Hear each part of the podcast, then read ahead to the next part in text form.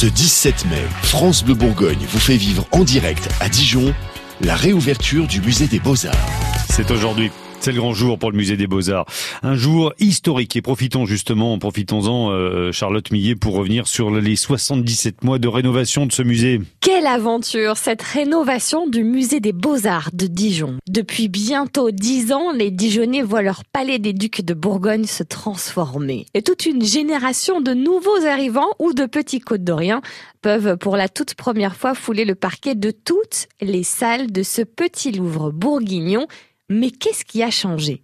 En 2008, les professionnels de la rénovation commencent par ravaler la façade de la galerie Bellegarde, le joli escalier semi-couvert à côté de la terrasse de la brasserie du musée. C'est à partir de 2011 que les choses sérieuses commencent. La salle des tombeaux, l'une des plus belles du palais, est fermée. Son balcon est complètement démonté pour se refaire faire une beauté. Les dalles du sol sont toutes retirées une par une, comme les pleurants du tombeau de Jean sans peur qui en profitent pour s'offrir une tournée mondiale. Il passe par New York, Dallas, Los Angeles, Bruges, Berlin et Paris. En 2013, le parcours Moyen-Âge et Renaissance rouvre ses portes et la salle des tombeaux peut à nouveau être visitée avec tout son mobilier enfin de retour. À partir de 2015, 50 autres salles du musée des beaux-arts de Dijon sont fermées et vidées de leur collection. Des spécialistes